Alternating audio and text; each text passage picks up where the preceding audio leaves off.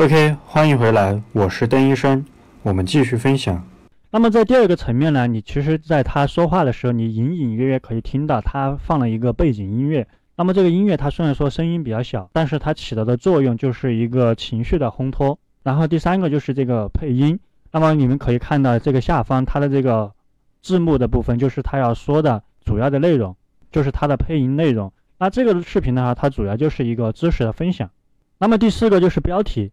那么我们可以看到它的点赞十三万多，然后它这个评论八千多，转发三点三万。那么这个视频它之所以上热门，其实最主要的还是跟它的内容相关，因为它本身是一个情感段子。那么他说的这些东西，就是别人去关注的。你其实可以看一下这个评论里面，很多就是直接跟他说的这个内容相关的。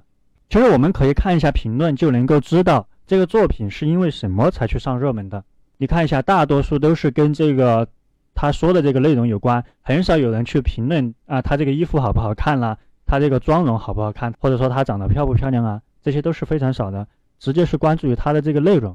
虽然说我说的这个是最主要的，但是其实这些东西，他的真人出镜，他的这个仪表仪态，以及他这个拍摄的画面，这些他其实也是至关重要的。让我们将希望的。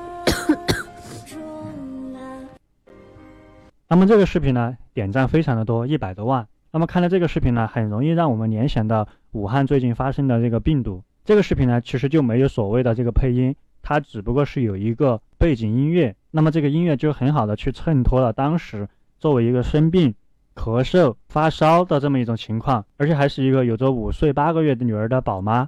这种所有的东西衬托出来的情绪，完全都表现在这个里面。所以说，其实你看了一下他这个视频，你觉得他就是随便拍了一个。对不对？但是呢，他这些点他都做得很到位。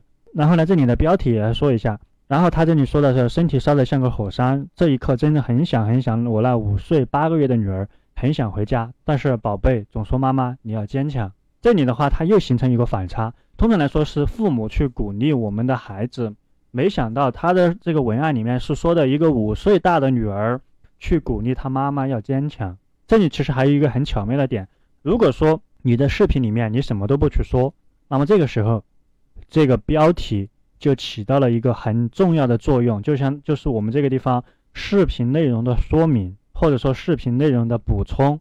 因为你单独的去发一个这样的视频，其实很少人会有这种共鸣，因为他你无非就是一个生了病嘛。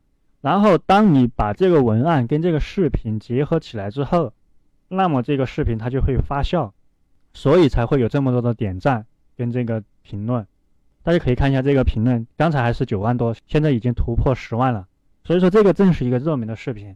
然后你可以看到它里面很多都是跟他这个感冒、咳嗽、感染、发烧相关的。其实说一个不好听的话，他这个视频就是蹭了当下的一个热点，当下这个武汉新型肺炎的一个热点。